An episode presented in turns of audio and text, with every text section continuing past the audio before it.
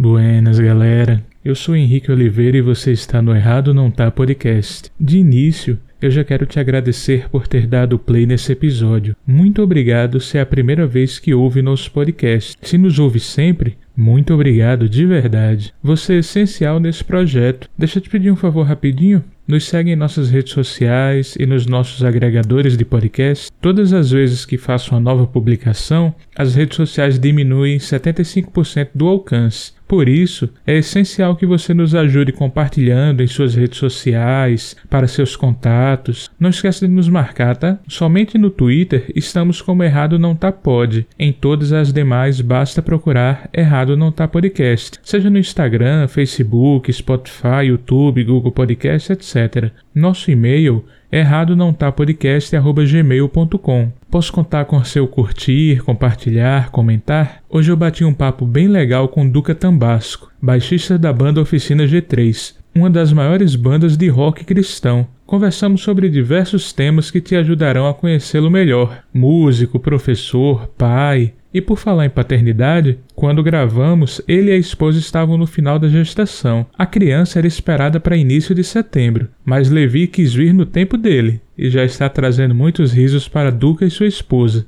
E pensando no sorriso do Levizeira, fica agora com esse episódio muito massa.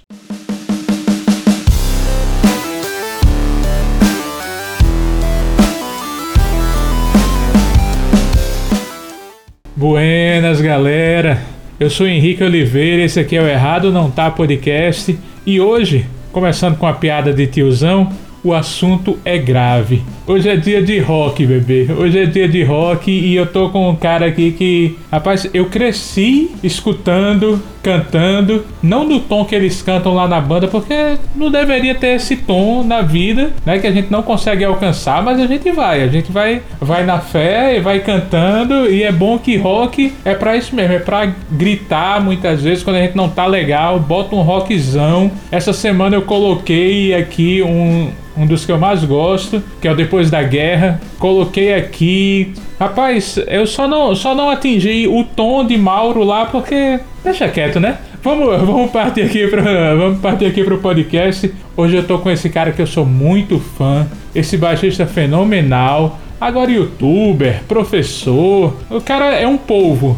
Então ele, ele vai falar bastante de tudo que ele faz. Mas como a gente sempre inicia aqui, então eu vou perguntar para ele mesmo. Duca Tambasco, quem é você na fila do pão?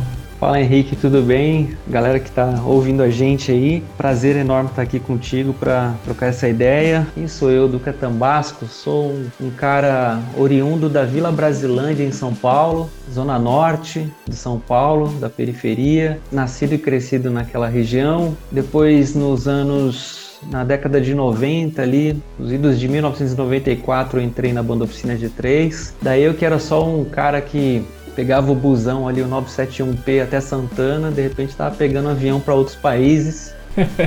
então, eu sou um cara que eu posso dizer que eu estou muito abençoado por Deus por ter tido essa experiência, porque não é uma coisa que eu almejava, assim. Eu nunca tive esse sonho, sonhos tão grandes, assim. Eu dei essa sorte na vida de cair no G3, os caras terem gostado da minha musicalidade. Desde então a gente fez muitas coisas até a gente decidir parar lá em, no final de 2017, 2018, não lembro agora. Foi no final de 2017, né? Alguma coisa assim. Mas enfim, depois, vocês sabem, quando a gente entrou naquele período sabático infinito. Eu sou esse cara, professor de contrabaixo, eu tenho um curso de contrabaixo online, que é o curso de Gravidade. É, como você falou, gero muito conteúdo nessa área da música, no meu canal do YouTube, no Instagram, essas coisas. E faço todas essas coisas para me manter vivo e em sintonia e conexão com a arte, né, com a música, que é uma coisa que, que me trouxe até aqui e eu tenho muito, muita reverência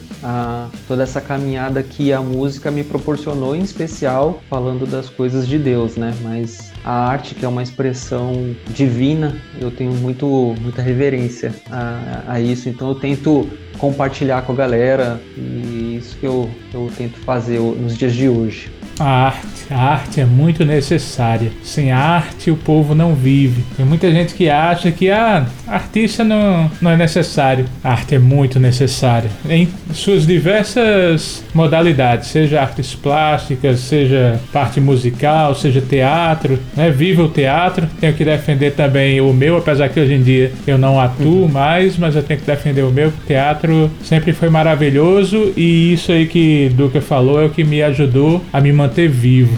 Ô Duca, você falou, falou igreja, você sempre foi cristão? Como é? Sim, eu sou é, nascido na, em lar cristão, na igreja batista. Meu pai é pastor batista e desde então até eu até brinco assim, né, que, o meu testemunho de vida é, é, um testemunho de vida muito louco assim, né? Porque eu cresci num lar cristão, daí lá na minha adolescência eu me mantive na igreja, mas de repente na juventude, quando a vida vai se complicando, eu continuei na igreja e não saí da igreja e eu tô na igreja até hoje. Então assim, o meu meu testemunho de vida é uma coisa bem monótona, né? Eu não sou aquele. eu não sou aquela pessoa cheia de viravoltas na vida, né? Altos e baixos e tal. Então, e engraçado que eu brinco sobre, sobre isso, né? Às vezes falava, quando ainda dava workshop, né? Antes da pandemia, comentava sobre isso e brincava sobre isso. E um dia, um dia um pastor, ele, ele falou assim para mim, né? Pô, muito legal o seu testemunho, tava ouvindo lá. E, mas posso te falar uma coisa? Você, você brinca que o seu testemunho é muito sem graça, muito insosso, né? Mas deixa eu falar uma coisa, pior que não, cara. Seu testemunho é, é um testemunho sim para se para se para se admirar, digamos assim, né? Porque no mundo onde as pessoas sei lá, com tantas ofertas que o mundo te oferece, você se manter na fé, e não só ofertas que o mundo oferece, mas com tantas decepções que a, o próprio mundo cristão nos, propi, nos propicia, é, você se manter na fé significa que você de fato entendeu a mensagem de Jesus e abraçou Jesus apesar dos homens, né? É, legal, pastor, obrigado, fico feliz em ouvir isso.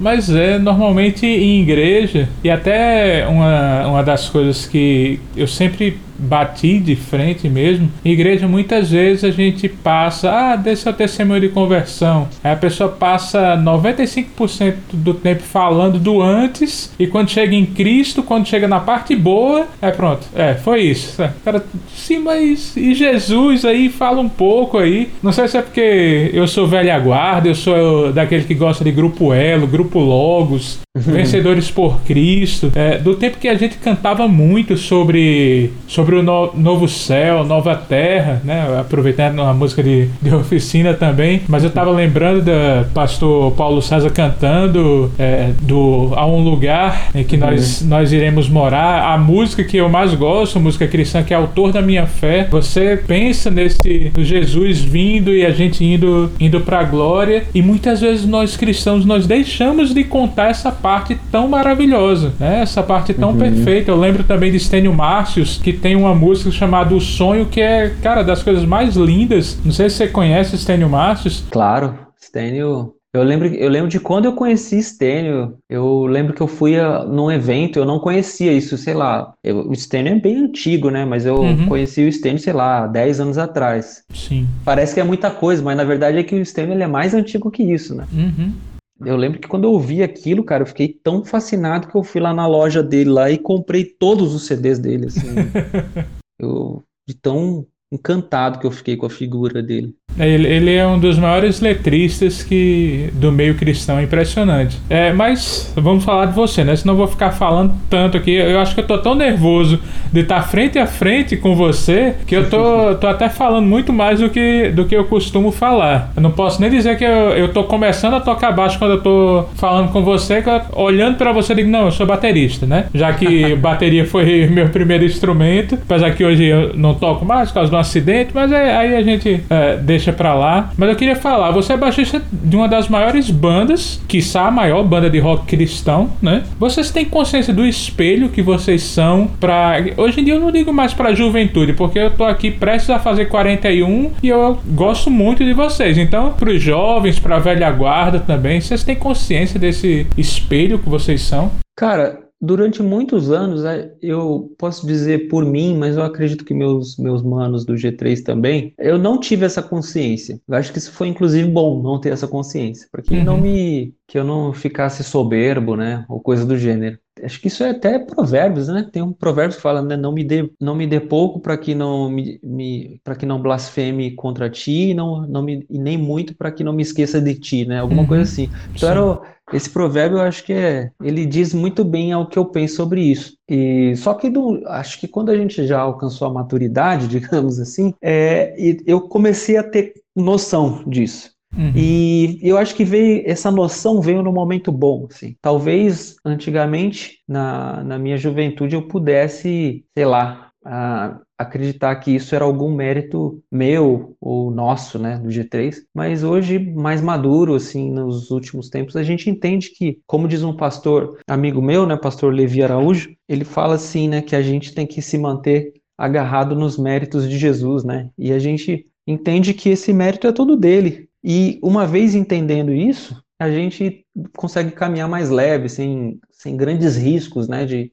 tornar soberbo ou qualquer coisa do gênero. Mas isso é uma, isso é uma coisa que, uma, uma vez aprendido, uma vez notado, eu confesso que é, um, é, uma, é uma bênção, assim. É, é muito gratificante saber que muita gente ao longo da nossa história se identificou com a nossa com o nosso chamado, com a nossa música, com, com a nossa arte, com a nossa mensagem, e a partir de então a gente se conectou com essas pessoas, né? Via, via o nosso ministério, afinal de contas, tudo que é canto, que a gente vai, alguém tem uma história para contar envolvendo a gente, isso é muito gratificante, mas mais do que isso, hoje, especialmente com a nossa pausa, e eu focando mais nessa parte professoral do contrabaixo, eu tenho estado mais perto das pessoas que gostam do meu trabalho por conta do contrabaixo e se identificam comigo. Então é muito legal assim ver as pessoas se comunicando, as pessoas participando, se estudando contrabaixo especificamente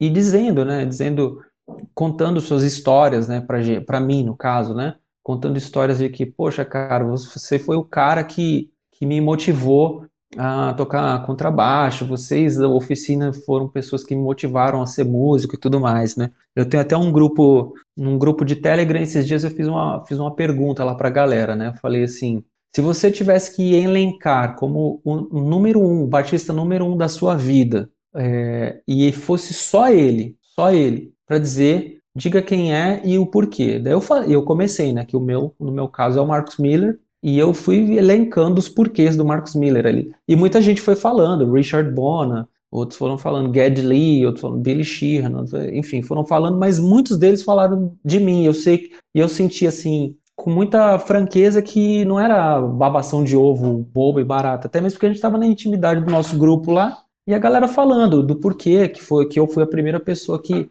que inspirou o desejo de tocar contrabaixo, de, de, se aventurar em coisas um pouco mais complexas do que simplesmente fazer um acompanhamento numa música e tal. E, pô, cara, isso é muito gratificante, isso é uma coisa que me dá sentido seguir fazendo o que eu faço, né? Você estava falando aí dessa questão de, de quem foi o baixista. Eu sou baterista de, de início, comecei tocando bateria em 96, mais ou menos, e a gente gostava muito de rock, a gente escutava muito você, com uhum. desse, nesse, nessa década de 90, e Júlio César também de, de Catedral. Uhum. Né, que, é, que é um belo monstrinho, aquele, aquele baixo que ele usa lá, e ele toca muito também. Mas o cara que eu gostava mais mesmo, infelizmente, se foi. Acho que ele se foi ano passado, se não me falha a memória, que é Jadão, Catos é, Barneia. É. Sim, o Jadão, nossa, deixou muita saudade. Era um grande amigo, Uhum. Realmente está tá mais perto de Deus agora, né? Isso. Do que nós. É, verdade. Eu gostava muito ele tocando, eu achava impressionante. Você falou do. Você foi chamado para oficina, como é que foi esse, esse convite? Porque, quer queira, quer não, né? O andar de ônibus e depois o, o ir viajar de avião, isso demonstra o como você também mudou. Como é alguém chegar. Ei, não sei se foi Valtão que te chamou, quem foi que chamou, mas é, vem fazer parte da oficina G3. Como é que essa ficha caiu? Cara, foi assim, é, eu, como eu falei, já eu tinha uns Ah, eu não lembro a idade que eu tinha. Eu tinha perto dos 18 anos. Mas eu já tocava baixo já e gostava muito de estudar, me, me aventurar mais, assim, coisas mais complexas e difíceis. E isso acaba correndo na boca pequena, principalmente no início da década de 90, né? Que dependia muito do falou aqui, falou acolá, uhum. porque não é que nem hoje que a gente se autodivulga nas redes sociais. Né? Naquela época, minha música estava restrita lá à Vila Penteado, Brasilândia, né? Até brinco que o, os eventos mais longe que eu tinha tocado até então era na, nos festivais de inverno da Batista da Vila Sônia, que era da Vila Souza, que era o bairro do lado, assim. Né? Até então era o que eu fazia. Daí, mas o meu irmão já tinha comentado, meu irmão tocava no Cats Barneia nessa época, e ele tinha comentado pra galera que eu tocava bem, muita gente ficava sabendo, né, que eu tocava direitinho e tal. E o Maradona, 1994, saiu do, do Oficina, que era o ex-baixista, para quem não sabe. E os caras começaram a procurar um baixista, e um dia eles bateram lá na porta de casa, e, e é literalmente assim mesmo, né? Não é ligar, em 94 a gente não tinha telefone em casa. Uhum. Não existia ligar. Só quem tinha telefone era gente rica. E os caras foram até lá em casa, Valtão e Juninho. Me fizeram esse convite. Eu lembro até que, que cara, eu fiquei, tremi na base, né? Falei, caramba, não sei o que e tal. Eu fui, fiz um ensaio com eles eles até falaram, eu tava todo meio, tava de certa forma seguro, né? Porque eu sabia que eu conseguiria tocar aquelas músicas tranquilo tal. Mas a minha segurança caiu por terra quando o Juninho falou assim, falou assim, ó, legal, a gente tá fazendo um teste mais, com mais uns dois baixistas, mas a gente entra em contato com você. Eu falei, valeu, não, tranquilo, obrigado. eu fiquei tão chateado, cara. Eu falei, nossa, eu achei que já tava certo já, que eu ia entrar já. Mas nada, tive que aguentar agora a, a ansiedade e ficar tudo tentando ter o controle para não para não surtar, né? E deu, algum, deu alguns dias eles me chamaram e, dei, e pô, foi muito louco assim, né? Porque como eu falei, eu, músico de igreja, de bairro, então sair de lá para começar a excursionar pelo Brasil e, e ainda era pouco, sabe? Apesar de ser pouco, a gente fazer poucos shows em poucos lugares distantes, apesar disso, logo no comecinho, assim, assim, acho que eu não vou lembrar direito, mas eu acho que é um dos primeiros ou o primeiro evento que a gente fez, a gente já foi para o Uruguai e para Argentina. Então, assim, em pouquíssimo tempo eu já estava viajando para outros países, assim, né? Então, pô, para mim foi muito louco isso aí. Uhum. Vocês fizeram uma das melhores lives durante a pandemia, que, assim, é o que eu gosto, que normalmente o pessoal faz só música, música, música. E eu gostei muito que vocês conversaram né? Conversaram uhum. conosco, a gente pôde ficar assistindo, vocês também naquele, naquele papo entre vocês. E aí veio a pandemia. Veio uhum. a pandemia forte mesmo. Vocês ainda pensam em fazer a, a turnê a, depois de acabar a pandemia? Como é que ficou isso? Cara, a gente originalmente a gente estava bem, bem tranquilo assim sobre isso, de não fazer mais nada, de ficar levar mais tempo, cada um no seu canto, mas daí pintou essa coisa de fazer fazer a live, né? Na verdade, originalmente tinha pintado uma ideia de se fazer um fazer de se excursionar, um negócio tem, bem bem assim pontual, sabe? Vamos fazer uma excursão pelo Brasil, uns 10 shows e para. Que literalmente seria uma coisa para celebrar mesmo um período da banda, né? Que, aquele período onde eu, Valtão, Juninho, Jean e PG. Só que daí, daí veio a pandemia. Né? Ou seja, aquela coisa que a gente estava é, ponderando uma possibilidade, a gente teve que. Quando eu digo ponderando, é ponderando mesmo, assim, não é nenhuma coisa certa ou segura, é uma coisa que a gente estava. É, por que não? Por que não? Uhum. Mas quando você já. Quando você já põe o porquê não na cabeça, já dá aquela fagulhazinha, né? De, de desejo, de vontade, de, de, por, de por que não. e, só que daí veio a pandemia, cara. E quando veio a pandemia, por mais que tivesse tudo muito embrionário, muito no campo das ideias, foi um balde de água fria muito grande, porque já estava, de certa forma, eu posso falar por mim, mas eu acho que todo mundo da banda ficou um pouco vislumbrando a possibilidade, né, da gente uhum. fazer uma excursão pontual de, um, de umas 10 capitais. Enfim, balde de água fria. Mas daí, como a gente já tinha acendido essa chama, não sei quem foi que falou, falou alguma coisa no sentido de que, pô, e se a gente fizesse uma live uma live pelo menos para celebrar isso aí e tal, não sei o quê. Ah, pode ser, vamos aí.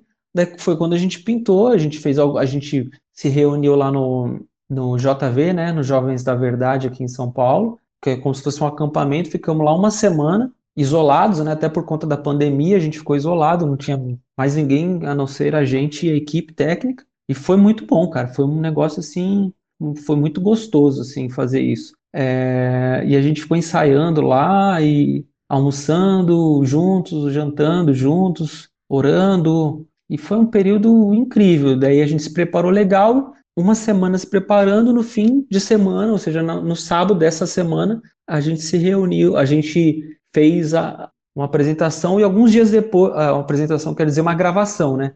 Que tem aquelas músicas num estúdio que a gente soltou algumas, né? Uhum.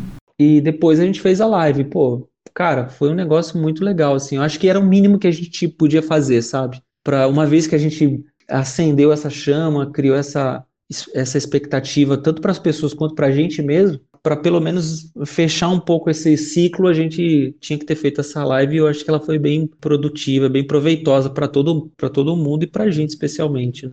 Uhum, massa. Do Oficina, qual o melhor álbum para você e por quê?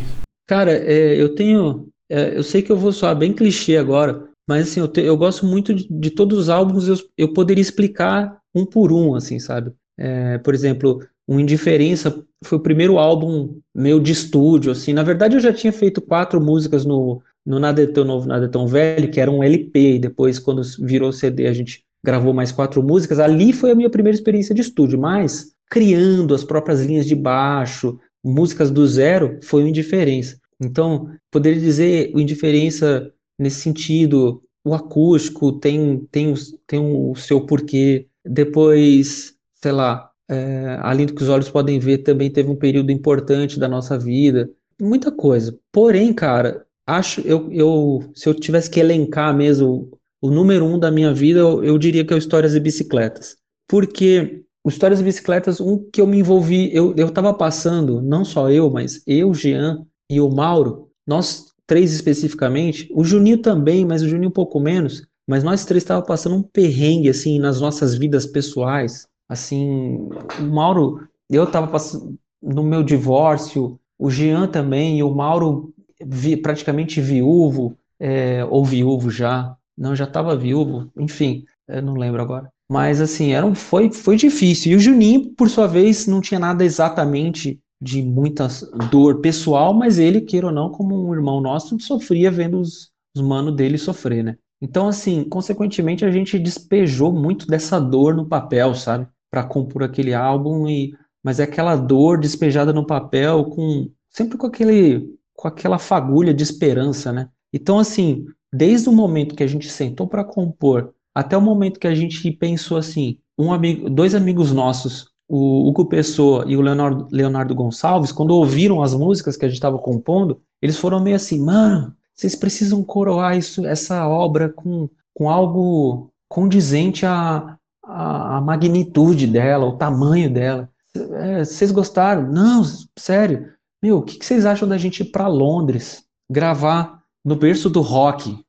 Daí, a gente, não, cara, isso é muito caro. Daí o Léo, o Léo é um entusiasta, né? Não, se vocês forem, eu quero ir junto. Se vocês forem, eu quero ir junto. E dito e feito, quando eles começaram, conseguiram entrar na nossa mente do, Pô, seria uma. A gente começou a juntar grana, a gravadora deu uma grana, mas a grana que a gravadora deu, que é, seria a grana normal para produzir um álbum, a gente teve que colocar duas vezes mais o valor por conta de passagem, hospedagem, alimentação, dinheiro do estúdio, produtor, engenheiro de estúdio lá, masterização, então triplicou. O dinheiro que a gravadora deu teve foi três vezes aquele valor. Eu lembro que eu tinha um terreno, eu vendi meu terreno, Juninho tinha umas economias lá também e tal foi juntando dinheiro e, e, fiz, e fizemos o álbum, ou seja, foi um, literalmente um investimento. Uhum. Loucura, foi uma loucura que a gente fez. É. Mas é uma loucura que eu não me arrependo, assim, sabe? Sim. A gente perdeu dinheiro, aqui, perdeu economias fazendo aquele álbum, mas a experiência que a gente, que a gente teve ali, cara,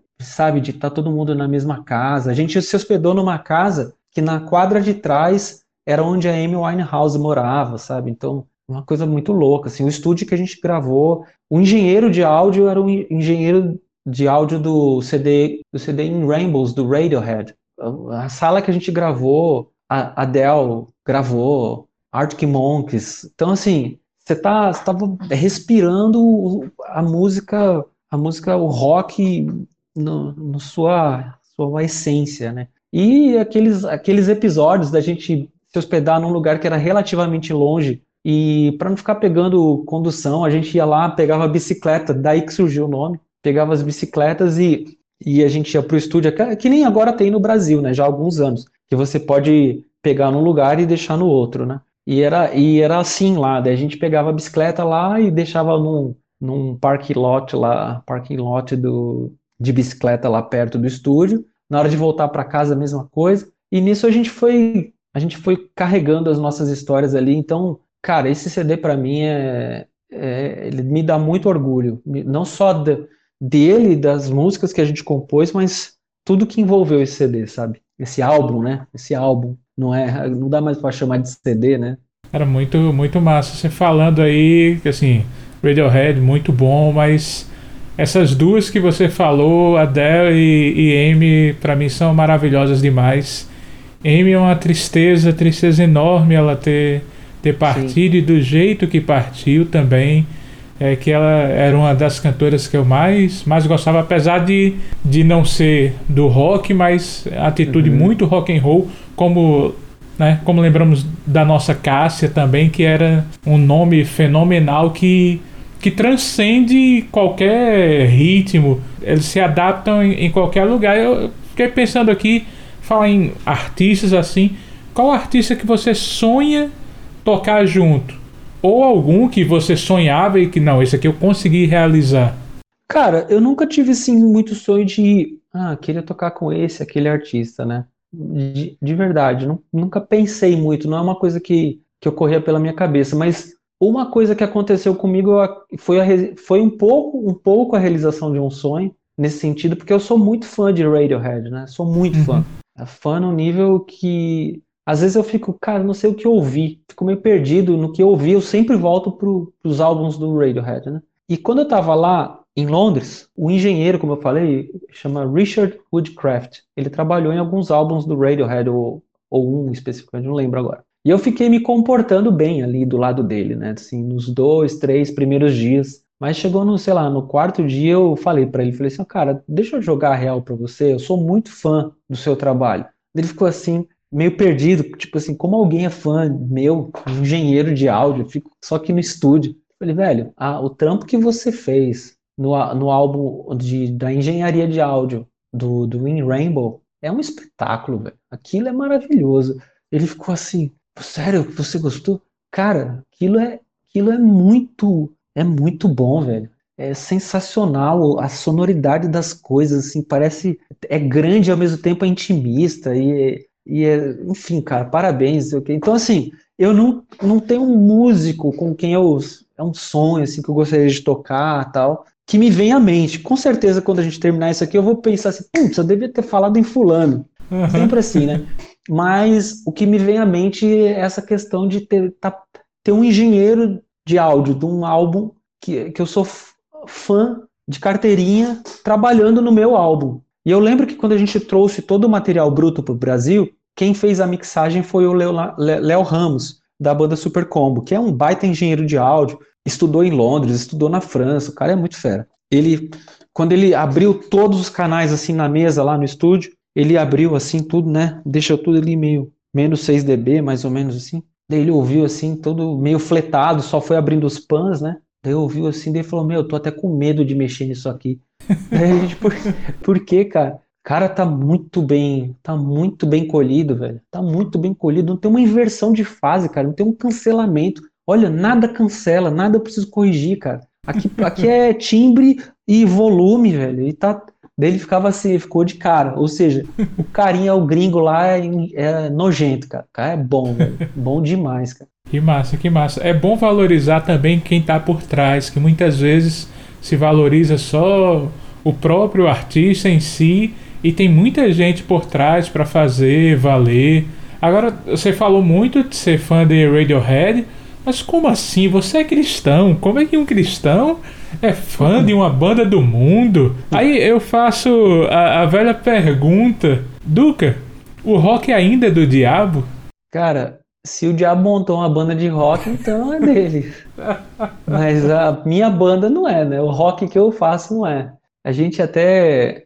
Tem até uma, uma coisa muito legal, assim, que o pastor que eu admiro muito, o pastor Ariovaldo Ramos, fala que ele diz assim, né? Que até então, até, até pouco tempo atrás, alguns anos atrás, eu pensava, não existe essa de música profana e música sacra, música da igreja e música do mundo. Não existe isso. É, existe música boa e música ruim, né? Pensava. E um dia eu vi o pastor Ariovaldo, ele falou assim, ó, existe sim música sacra e existe sim música profana, deu? Daí eu, eu admiro muito o pastor Ariovaldo. Né? E quando ele falou isso, eu falei, ah, pastor, não me quebra, né? Daí ele, ele continuou falando, ele falou assim, porém, muitas músicas ditas profanas são mais sacras do que muitas músicas ditas sacras. Daí ele falou assim, ó, amigo é coisa para se guardar do lado esquerdo do peito, dentro do coração. Vai me dizer que essa música é do diabo. Vai me dizer que uma pessoa que fala sobre os valores da comunhão, da amizade e de se preservar algo tão precioso quanto a história, que se tem com um amigo, com alguém, é alguma coisa demoníaca, diabólica. Ele falou assim: ao mesmo tempo, tem músicas cristãs que falam mensagens que em nada se parecem com a mensagem da cruz, mensagens revanchistas, mensagens soberbas, palavras que, que não inspiram o sagrado, inspiram alguns sentimentos ruins de, de olhar para a cara do outro e apontar o dedo para a cara do outro, de se, se considerar melhor atitudes farisaicas, né? Do fariseu, de considerar um mais doutor e conhecedor das leis, de que guarda as leis, do que o outro que é um profano, né? Então, esse tipo de sentimento em nada se parece com a mensagem de Jesus, né? Então, quando ele falou isso, eu falei, ó, oh, pastor, ai, ai, gostei disso, faz todo sentido. Então, assim, é, sobre respondendo a sua pergunta, cara, eu gosto muito de música, cara. Esse, como eu falei, tem músicas que elas por si só, a música, a música clássica, a música erudita, até é, muito, é engraçado, porque muita gente, muita gente quando fala isso, né, fala, não, a gente tem que isso, graças a Deus, tem caído, né? Mas as pessoas diziam, né? A gente tem que ouvir a música sacra, a música. Daí você vai perguntar para a pessoa, que música sacra, né? Daí a, a música do cantor cristão, tal. Daí mal a pessoa sabe que muitas daquelas músicas do cantor cristão, elas eram inspiradas em, em músicas ditas seculares, elas eram músicas tocadas em, em cabaré, em salões. Daí os caras pegavam aquela mesma sequência melódica, aquela mesma é, unidade rítmica e simplesmente usava aquela mesma composição e colocava uma, uma, uma música cristã. Ao findar o labor dessa vida, vida ou morte. Daí às vezes é uma coisa que estava tocando no, num salão do, do faroeste ou, no, ou num cabaré londrino, sabe? Então a gente tem que tem muito que aprender ainda e, e vencer muitos muitas questões muito bobas que a gente ainda discute, sabe, no meio cristão. Muita, existe muita discussão boba, sabe? Muita discussão que, que a gente, por, por puro dogma, pura doutrina, que em nada isso se conecta com, com as pessoas, sabe? Isso mais afasta as pessoas e, e é, as pessoas que, que são são zelosos por essas coisas, elas falam, mas aí que está a questão, eu prefiro morrer, blá, blá, blá, cria todo, todo um discurso triunfalista que nada, que não vai gerar nada, gera, gera morte até às vezes, sabe? Então eu tenho muita, eu tenho muita tristeza em ver que muita gente ainda tem isso aí como uma questão, é, uma questão central na, na vida cristã, sabe? Enquanto a nossa vida cristã ela tem demandas muito mais urgentes, muito mais urgentes, como pessoas que, que cara, precisam, precisam do nosso abraço amigo, precisam do, da nossa, do, do, nosso braço, precisam do nosso posicionamento, precisam da nossa defesa, precisam do nosso amor, precisam do nosso amparo, precisam da nossa fraternidade, sabe? Então é uma coisa que eu, quando eu vejo, eu fico um tanto triste em saber que a gente ainda está patinando em alguns aspectos, como esse. Né? A gente falta falta conhecer o Cristo de verdade. Acho uhum. que é uma uhum. frase de, de Gandhi que diz: O Cristo de vocês eu conheço, eu sei que é bom, mas o cristianismo de vocês não. o cristianismo não, em nada se assemelha né, ao Cristo. Né?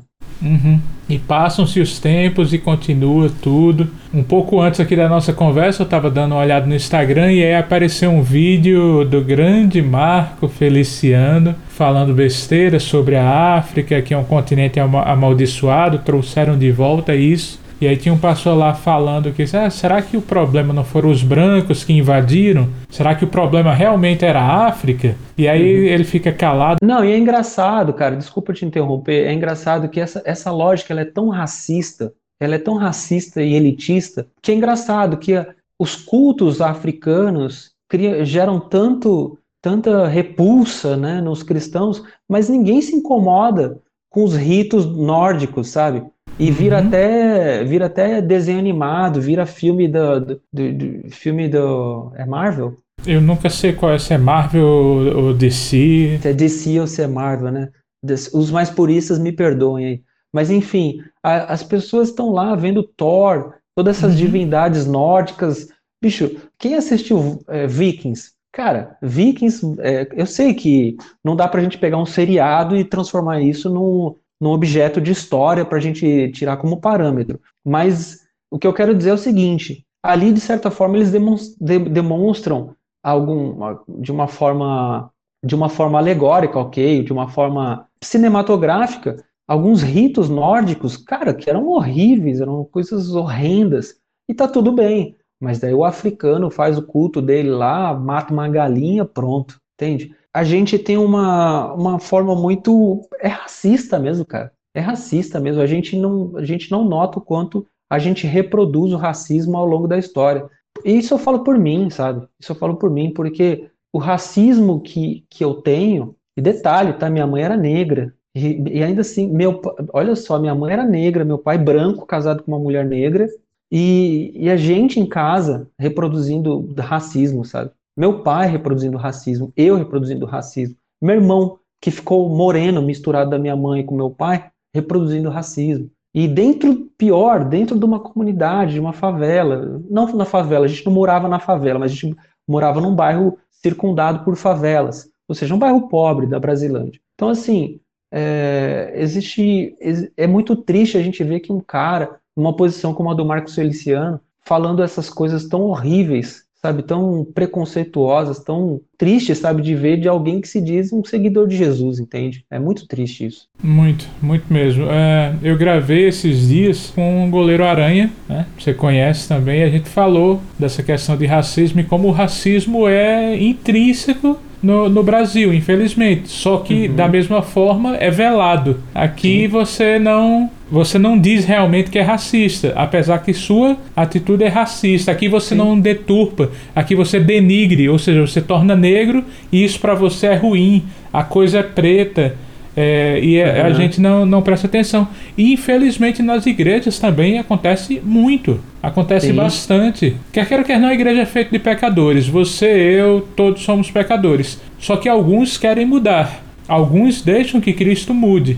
Outros não, outros continuam machistas. Inclusive, mulheres é, mulheres cristãs principalmente, se seu marido te bate, você vai conversar com seu pastor e ele fala que tem que orar, denuncie o pastor e denuncie seu marido. Não tem isso, não. Uhum. Violência contra a mulher tem que ser denunciada. Exato. Igrejas não fecham, não fecham os olhos para isso, que é, infelizmente continua acontecendo, principalmente no interior, mas acontece bastante. Então denuncie, meta a colher, não deixa passar. Né? A gente não pode simplesmente dizer, ah, não, mas é porque ele teve um momento difícil, como está acontecendo com um cara que eu nem conhecia, que é um tal de DJ Ives, Nossa. que bate na mulher e agora estão tentando taxar a mulher de louca, que normalmente é o que se faz, e o cara tá ganhando 200 mil seguidores. Eu digo, mano, onde é que a gente tá? Onde é que a gente é vive? Esse, né, é isso, é, é absurdo demais. Então, é, uma das coisas que a Bíblia nos fala é que nós temos que ser profetas e denunciar o pecado.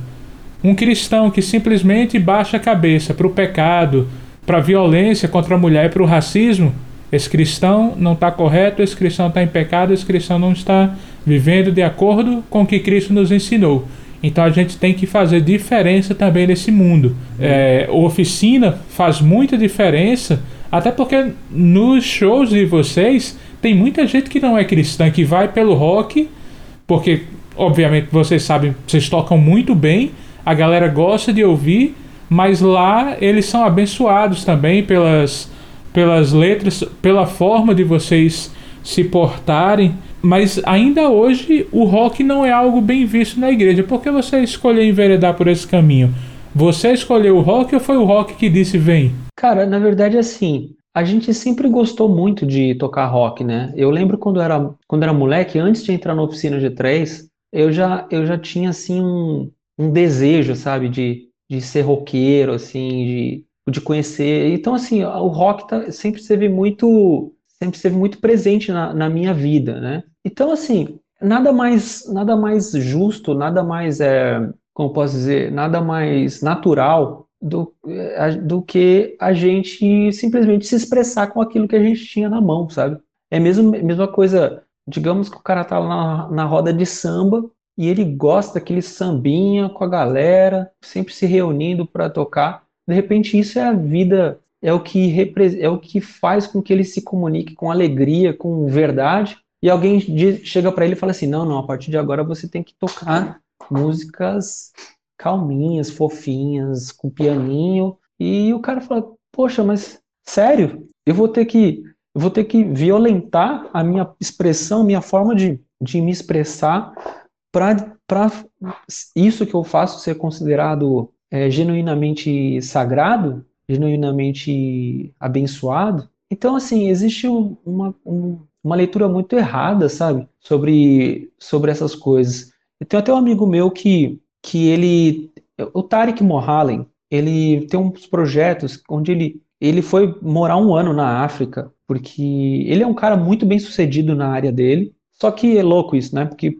por mais que ele seja muito bem sucedido na área dele, ele era um cara muito inquieto, inconformado com o mundo.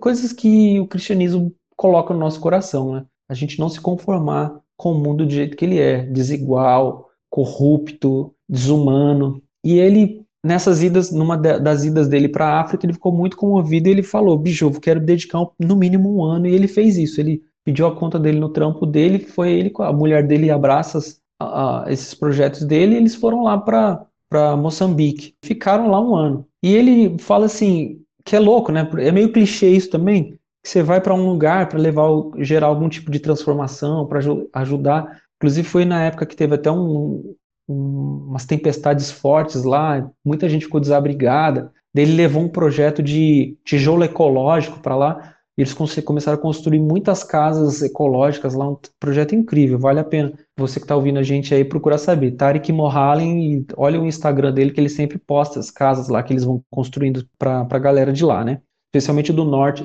é, acho que é Beia, o norte da, de, de Moçambique. Ele, ele falava assim, voltando àquela história do clichê, né?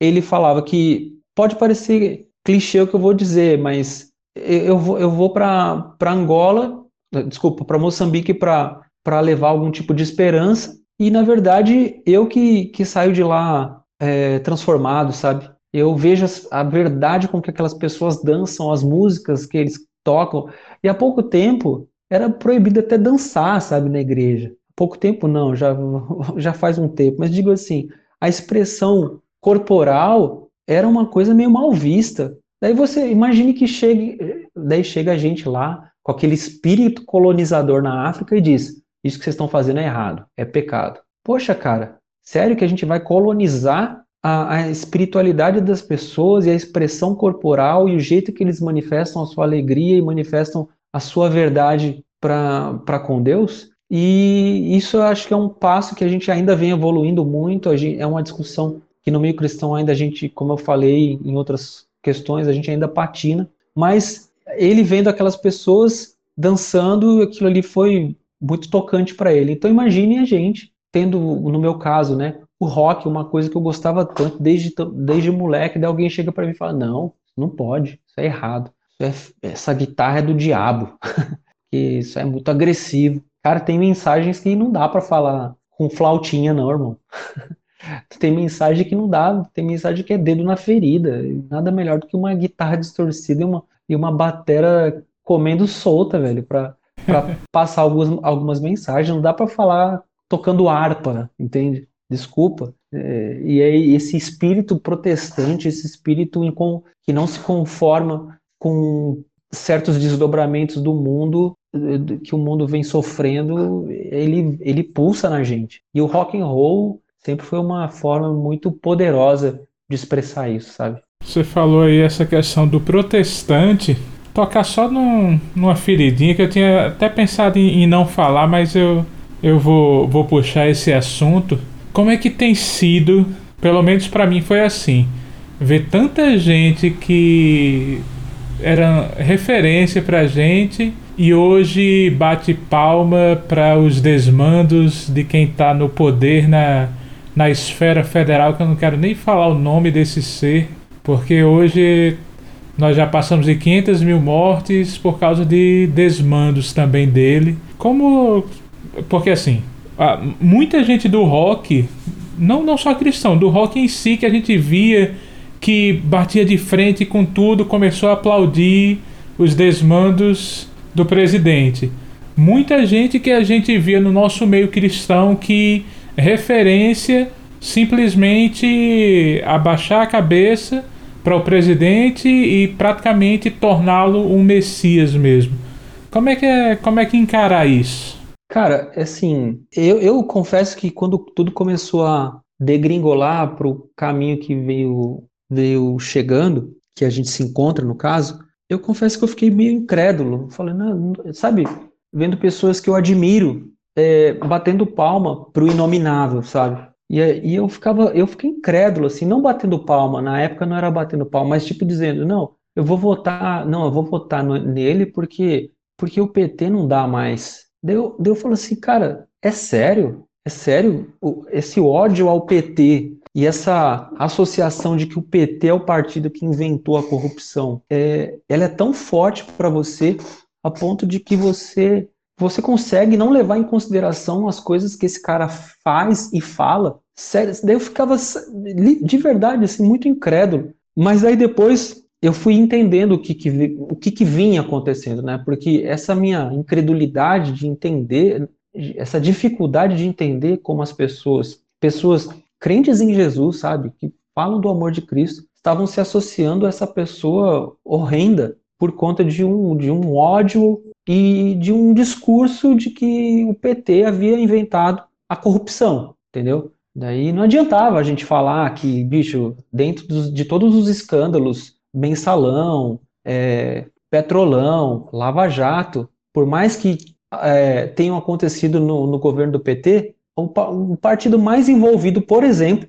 era o PP, Partido Progressista, o partido do Paulo Maluf, o partido que Bolsonaro já foi, é, já foi fez parte e hoje está envolvido até o pescoço com eles, com Arthur Lira, por exemplo. Não adiantava falar, mas naquela época, né, não adiantava falar, não adiantava você questionar, era muito o, o, que o que tinha entrado na mente dessa galera estava muito forte. Daí eu tentei entender, né? eu tenho algum, eu tenho um amigo meu que ele é psicanalista, né? E a gente conversa bastante e, e ele estava me explicando algumas coisas sobre afetos, né? Porque quando a gente fala a palavra afeto, a gente sempre associa com algo referente a ser afetuoso, com uma coisa boa. Ah, eu tenho um afeto por você, eu gosto de você. Sempre a gente associa que o afeto é uma coisa coisa gostosa, boa, e uma palavra boa. Mas o afeto não necessariamente, a, a conexão pelos afetos não necessariamente ela é exclusivamente boa. Ela pode, as pessoas podem se afetar por coisas ruins também. Elas podem criar vínculos umas com as outras, motivadas por, por, por raiva, por, por outras coisas.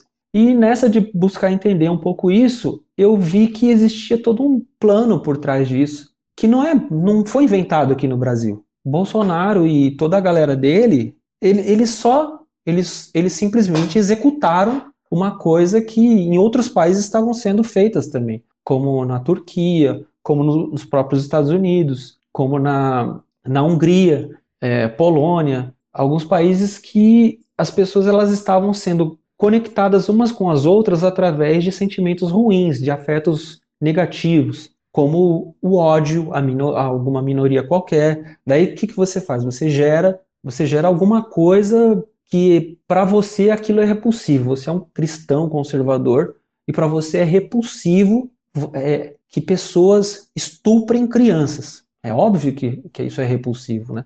Isso é nojento, isso é, é a catástrofe da humanidade, né? Então, pera, vamos pegar isso aí, vamos transformar isso aí numa forma de, de fazer as pessoas se conectarem. Começa a dizer que todo mundo é.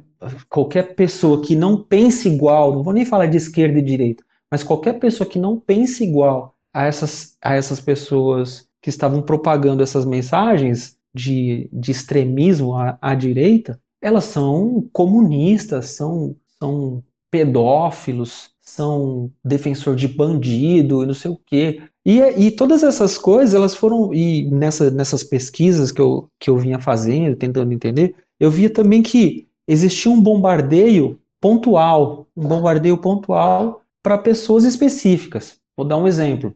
A minha mãe, ela, minha mãe falecida, mas eu vou dar um exemplo da minha família para não falar outras pessoas. Minha mãe é uma pessoa que ela tem medo de da, da igreja virar uma, uma bagunça de libertinagem. Esse é o medo da minha mãe. Daí minha mãe tá lá navegando nas redinhas social dela e de repente ela vê lá quem é, quem é você no filme no filme Star Wars. Daí você entra lá para fazer. Daí nessa que você entra para fazer aquela aquelas enquetes lá, quem sou eu? Daí você fala assim, ó, se você não sei o que, você vai clicando isso, aquilo outro. Nessa eles estão essa, eles estão mapeando você.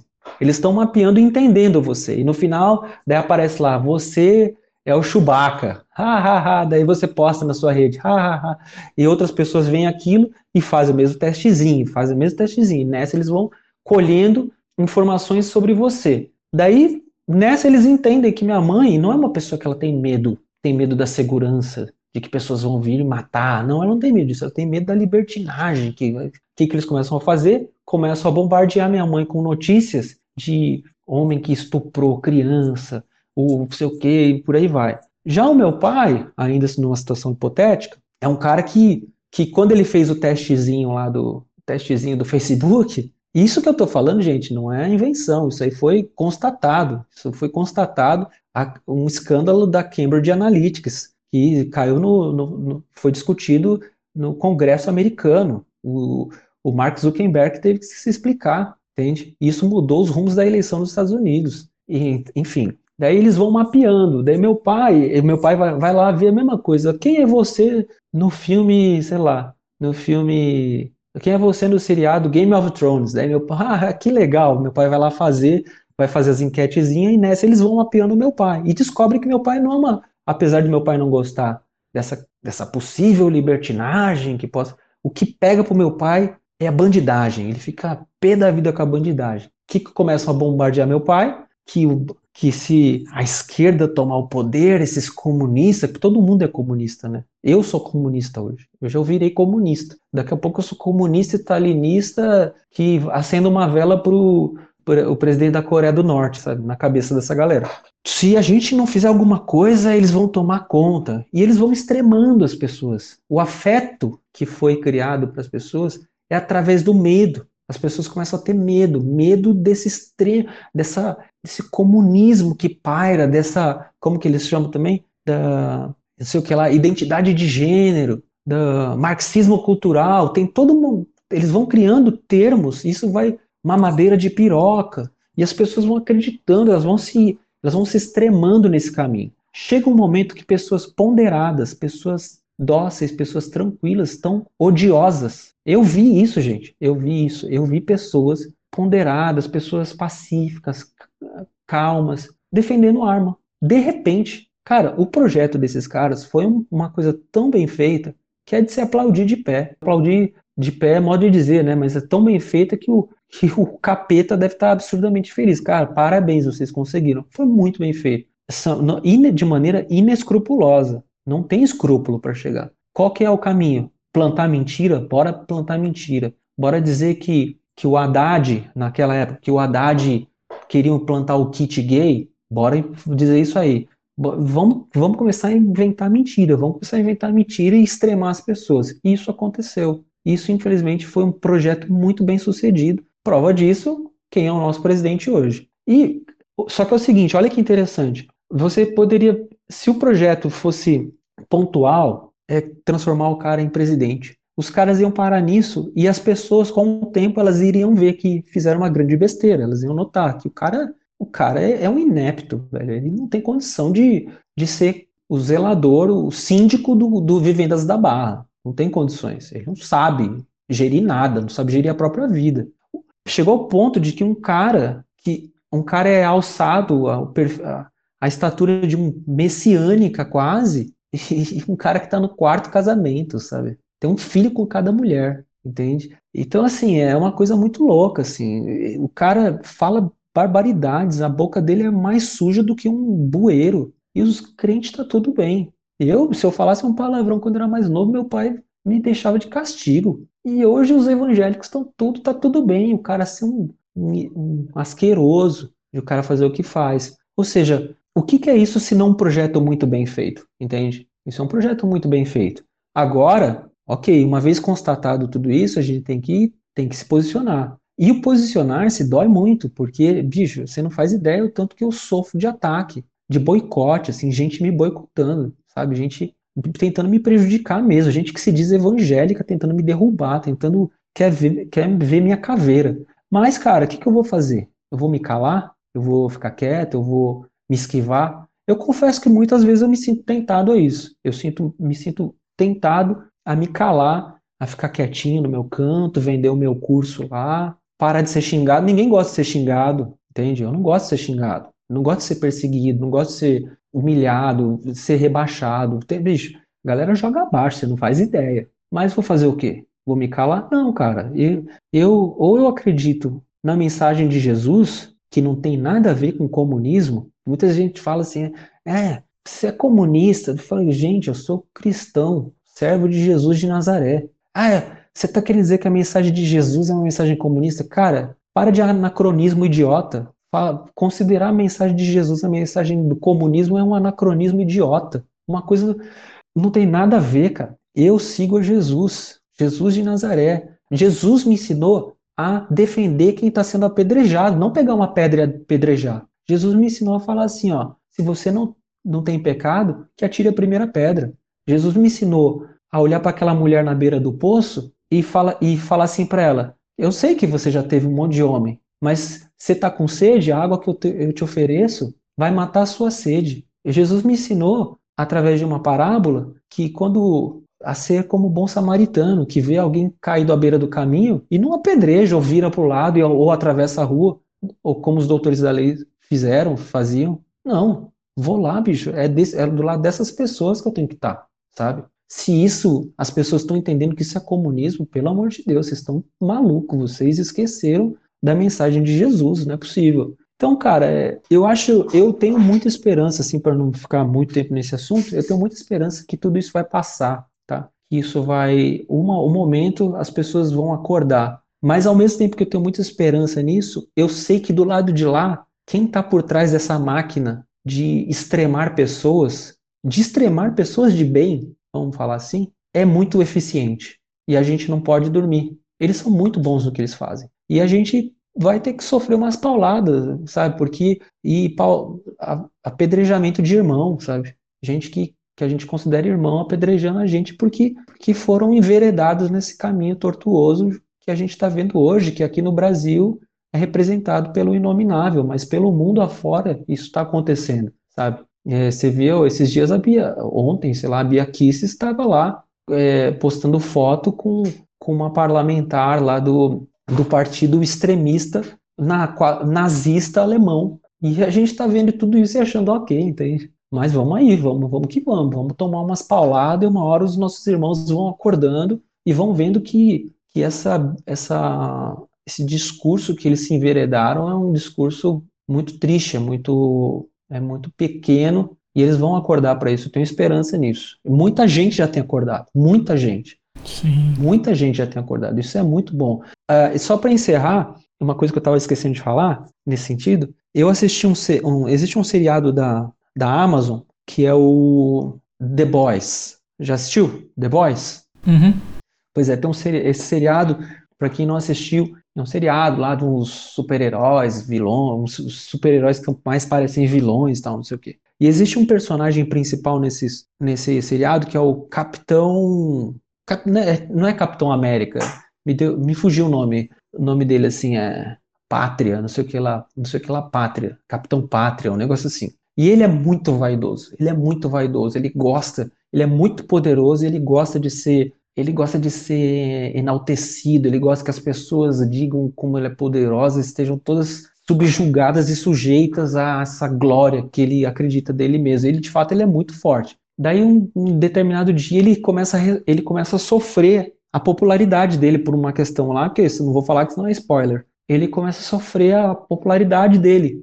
E uma das vilãs que acompanham, andam com ele lá, fala assim: sabe qual que é o seu problema? O seu problema é que você quer pessoas que te adorem. E ele ficou ouvindo assim: você não tem que ter pessoas que te adorem, você precisa de ter pessoas que lutem por você. Você quer 50 mil pessoas que te adorem, sendo que você precisa de 5 mil pessoas que lutem por você. Então, assim, aquilo ali para mim foi. Quando eu vi isso, eu falei, caraca, velho. Ou seja, era um. Aquilo ali é uma indireta porque estava acontecendo nos Estados Unidos, né, com o Trump e tal. Mas quando eu vi aquilo, eu pensei, bicho, é exatamente isso. É, existe, um, existe um núcleo duro, barulhento e, e agressivo. E eles se fazem com todas as forças parecerem muito maiores do que são. Mas eles são um núcleo duro, barulhento, que, que tentam respingar esse ódio e toda essa, essa, essa extrema agressividade deles em outras pessoas que estão confusas. É isso que eles estão fazendo constantemente. Mas eles não são. São essas pessoas que lutam, lutam ferrenhamente, agressivamente, atacam, é, me boicotam. E eu sou só. Quem sou eu, cara? Eu sou o Duca Tambasco, um baixista de uma banda de rock evangélica. Imaginem outras pessoas maiores por aí que sofrem ataques e mais ataques, sabe? Então, assim, é uma coisa que a gente tem que ter paciência, mas vamos que vamos, que, que essa galera, eles são eficientes, mas a gente também não, não é bobo. Lembrei agora de Chico, apesar de você, amanhã há de ser outro dia, né? isso aí. Isso, isso também vai passar, a gente já passou por coisas até piores. É. Isso, isso também vai passar. A gente vai se encaminhando para o final. Queria só colocar algumas coisinhas. A gente está vivendo nesse tempo louco de pandemia, tudo. Você, sua esposa, vocês estão grávidos, né? Sim, estamos grávidos. Agora, comecinho de setembro, chega aí o nosso nossa bênção. Como é que tem sido essa espera? Esse já está às portas, mesmo nesse tempo que ainda está praticamente só se fala em morte, mas está vindo a, a vida aí. Como é que tem sido para vocês? Para a gente, a gente se sente é, é constrangedor dizer como eu me sinto abençoado e protegido, porque eu tenho, é, como eu falo, é constrangedor porque eu tenho o privilégio de ficar em casa, de trabalhar em casa. Minha esposa também trabalha em casa e eu trabalho em casa. Eu sei que muita gente tem esse privilégio, precisa sair todo santo dia e se expor. Então, assim, a gente teve alguns medos, óbvio, né? Porque quando a gente descobriu, na virada do ano, dia 31 de dezembro, a gente descobriu que estávamos grávidos, foi aquela alegria, mas ao mesmo tempo aquela apreensão, né? Afinal de contas, a gente está numa pandemia. Meses foram passando, a gente foi vendo casos de, de mulheres, mães grávidas que, que faleceram mesmo por conta do vírus, né? E isso foi dando um certo medo, mas ao mesmo tempo foi fazendo com que a gente tomasse sempre, não que a gente tenha tido, a gente tenha tido alguma, como fazer assim, a gente tenha afrouxado algum momento, mas queira ou não, é inevitável, né? Faz mais de um ano. Então, por mais. Tá todo mundo cansado. Tem. Estar cansado não é, não é um privilégio da esquerda ou da direita. Isso aí é, é apolítico. Tá todo mundo cansado dessa porcaria de pandemia. Mas a gente sabe que dizer que está cansado não vai não vai me proteger de um do vírus. Então assim, a gente está cansado, a gente tenta manter aqui o cuidado, mas quando a gente vê essas questões, vê essas, essas pessoas que, que faleceram, mulheres grávidas que faleceram, isso vai deixando a gente um tanto apreensível. Não deixando isso tomar conta também da nossa mente, que senão a gente fica maluco, né? Mas só servindo de, como posso dizer assim, servindo como um alerta para que a gente não, não ceda e não, não afrouxe os cuidados que a gente vem tomando até aqui. E dito isso, é, é complicado, né? Porque, por exemplo, chá de bebê, a gente teve que fazer um virtual. Eu já, eu já fiz dois aniversários é, sozinho na pandemia. Minha esposa também, minha filha também. A gente aqui com, com a neném praticamente sozinho. Ou melhor, com a neném não, com a, com barrigão, que a gente não sabe, tá, gente? A gente não sabe se é menino ou menina, a gente decidiu descobrir só na hora. E, e sozinho, sabe? Tem só compartilhando virtualmente com as pessoas, né? Mas estamos aí tentando manter manter a sanidade, manter manter a calma, porque tá de fato tá na reta final, né, cara? A gente está agora é, na segunda metade do mês de julho, daí só tem agosto, comecinho de setembro, tem neném chorando aqui em casa. é, setembro que é o melhor mês, né? Até porque é o mês do meu aniversário. Você falou a questão de de você estar tá trabalhando em casa, você está com o curso Gravidade, né? Uhum. Fala dele, aproveita, expõe aí para o pessoal que ainda não conhece. A gente vai colocar o link também no o link na descrição do episódio. Então, mas aí aproveita, como como a gente diz, vende teu peixe aí. é hora do jabá, né? E eu tenho esse curso, curso Gravidade. Fora ele, eu tenho um mini curso que é o Pegada do Rock. E eu tenho uma mentoria chamada Teoria da Gravidade enfim, tudo voltado ao contrabaixo, voltado, voltado ao estudo, e hoje, graças a Deus, são cerca de 4 mil alunos que estudam comigo. Cara, gente que, que tá aí nessa jornada comigo, tocando, e, e a gente vai dividindo figurinha, enfim, é uma, uma coisa que tem sido muito legal. É uma coisa que eu já, eu, eu antes do Oficina G3, eu já era professor de música, né? Dava aula de música e tal. E depois, durante o oficina, nos meus primeiros anos de oficina, até mais ou menos 1998, ou seja, por volta de quatro anos que eu entrei na oficina, eu ainda dava aula no conservatório. Então, eu só parei de dar aula quando a agenda do G3 começou a ficar muito, muito extensa, especialmente no, no CD acústico. Daí não estava dando mais para dar aula. Daí, dali para frente, eu virei só músico de banda. Mas para mim foi muito legal. Foi legal revisitar o meu material didático, as coisas que eu usava para dar aula e criar esse,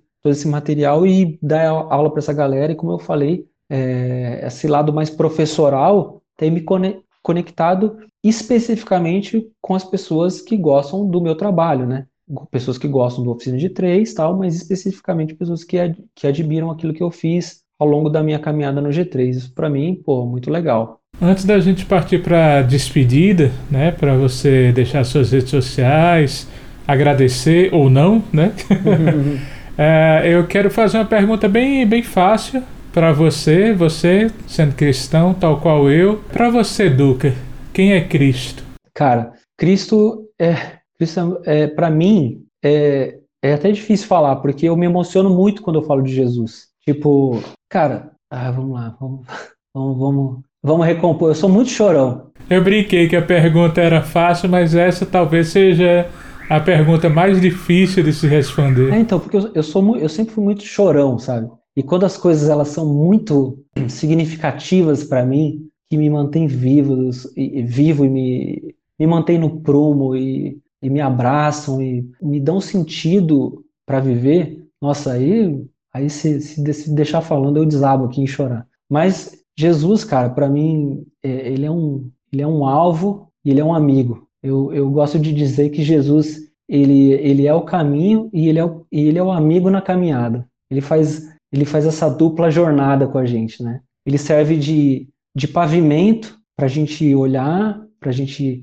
não se enveredar por, por caminhos esquisitos. E ao mesmo tempo que ele é esse pavimento que a gente anda sob, por sobre ele, ele é esse amigo que está do lado ali. Na hora que a gente cansa, senta, senta nós dois lá no, na calçada, troca uma ideia, toma uma água junto. Então, eu acho que Jesus ele tem é muito mais distante do que um Deus soberano que está do lado de cima, com raios, soltando raios e colocando medo em todos os seus súditos e discípulos e seguidores e servos. E muito mais do que esse Deus distante, ele é de fato alguém que, quando a gente está, sei lá, você está ali na, na beira da janela, ali você olha para o céu assim, e fala assim: Ô oh, Jesus, obrigado, obrigado por esse dia. E para mim, quando eu faço essas coisas, é meio tem um tem uma coisa meio de tem uma coisa meio de falar mesmo com alguém, sabe? Não é ritualístico, Não é assim, vamos orar. Eu sendo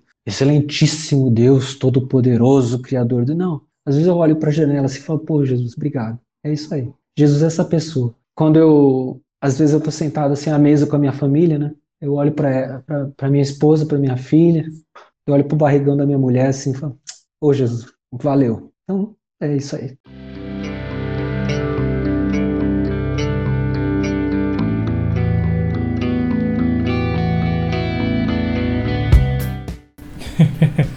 Garganta chega deu um nó, né? Você é. tava.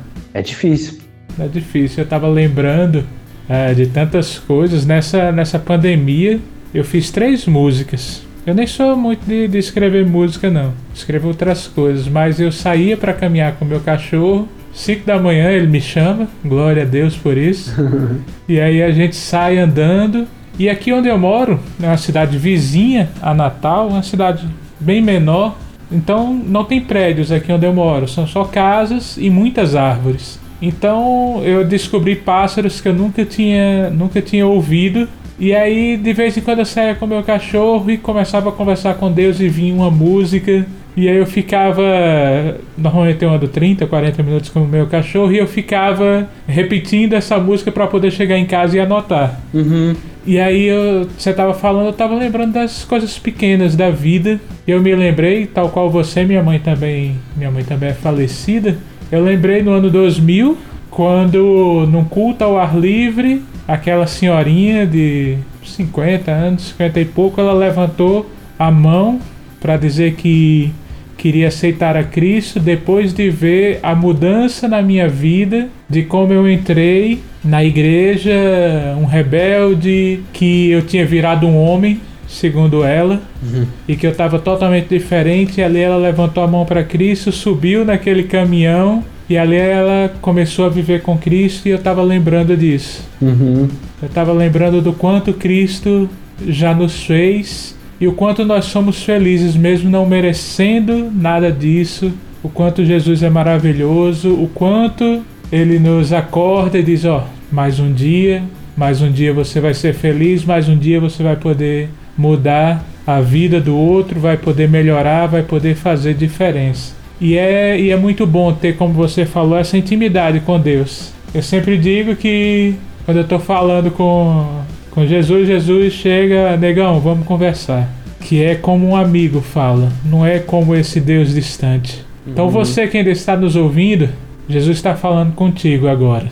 Jesus está falando contigo e ele tem um propósito na tua vida. Você chegou até aqui porque Jesus tem um propósito na tua vida. Nada acontece que não esteja debaixo da vontade de Deus. Então, Deus, eu te agradeço por, por esse episódio e aí eu quero passar para ti, Duca, para você fazer sua despedida, deixar seus contatos. Te agradeço demais, mano. Te agradeço demais mesmo por esse momento que a gente teve junto aqui. Pô, Henrique, brigadão. Agora já recomposto, né? Obrigadão pelo convite, obrigado pelo papo, muito bom, muito gostoso. Eu lembro até, enquanto, enquanto você estava falando, eu estava lembrando de um livro que eu li faz muitos anos, de um autor japonês chamado Kenzaburo Oe. Ele é autor de um livro chamado Uma Questão de Sensibilidade, acho que é isso. Isso mesmo, desculpa, Uma Questão Pessoal. É um livro que eu li dele há muitos anos, um livro bem maluco, assim, a propósito. Só que é um autor que me chama muita atenção, assim, porque o livro dele era muito perturbador, né, e tal. Ele foi Nobel de Literatura com esse livro. E eu fui pesquisar sobre a vida dele, porque o, o personagem era um, é um personagem muito vivo, assim, sabe, naquele livro. E eu lembro que depois, quando eu fui pesquisar sobre a vida do cara, eu falei, eu vi, mano, é, esse personagem tem um pouco a ver com ele, sabe? Porque, para você ter uma ideia, assim, do livro, a, a, grosso modo, o filho dele tinha nascido deficiente e aquilo foi muito perturbador para ele por diversos aspectos. Aí eu até recomendo quem quiser ler esse livro, uma questão pessoal, Kinzaburo Oe. E na vida, na vida dele mesmo, ele tinha tido um filho especial. Eu acho que tinha para, para algum, algum grau de paralisia cerebral, alguma coisa assim. Faz muito tempo eu não lembro direito. Eu lembro da história muito insano, velho, que ele ele tava ali com aquele filhinho dele, e o filho dele, e ele ficava mostrando uma coisa que conectou ele ao filho dele era o fato de que o filho dele gostava muito de gostava muito de ver é, sons de pássaro. Ele tinha um CD que ele dá, um CD que ele dava play ali, CDzinho que ficava tocando sons de pássaro. E ele, ah, que legal, meu filho gosta de, de ouvir som de pássaro. Ele ficava ouvindo sons de pássaro. E um dia, e o filho dele não falava. Se eu estiver contando a história errada, depois vocês pesquisem, mas é por aí, tá? Faz muitos anos que eu vi essa história dele, né? E um dia ele passeando num parque com o filho dele, daí ele disse que estava lá e o filho dele não falava, né? com paralisia cerebral. O filho dele passou um pássaro assim, ó, rasante, e o filho dele balbuciou pela primeira vez o nome do pássaro, porque o CDzinho de, de pássaro era assim: tocava o som do pássaro e, e alguém e uma voz falava o nome do pássaro. Daí daqui a pouco o som de outro pássaro, não sei o quê. E na, naquela hora ele desabou de chorar, desabou em chorar. E foi a primeira vez que o filho dele. Eu tô até vendo umas fotos aqui, eu busquei aqui, vi que o nome, aparentemente o nome do filho dele é Ricari Oe. Resumindo, o filho dele, cara, começou a escrever sinfonias.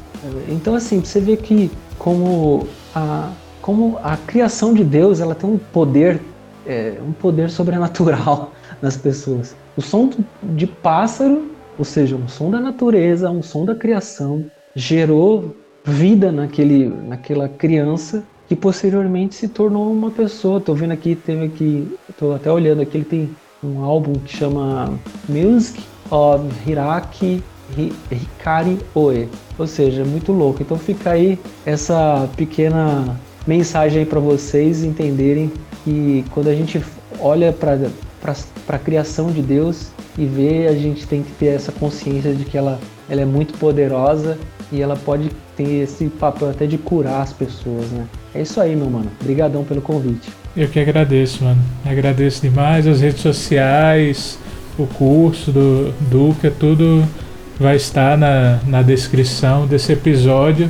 E normalmente eu falo bastante no final, agradecendo, agradecendo a todo mundo que está conosco, mas hoje eu quero dizer só uma coisa. Por favor, não esqueça, Jesus te ama muito e tem um propósito na tua vida. Deus abençoe. Amém.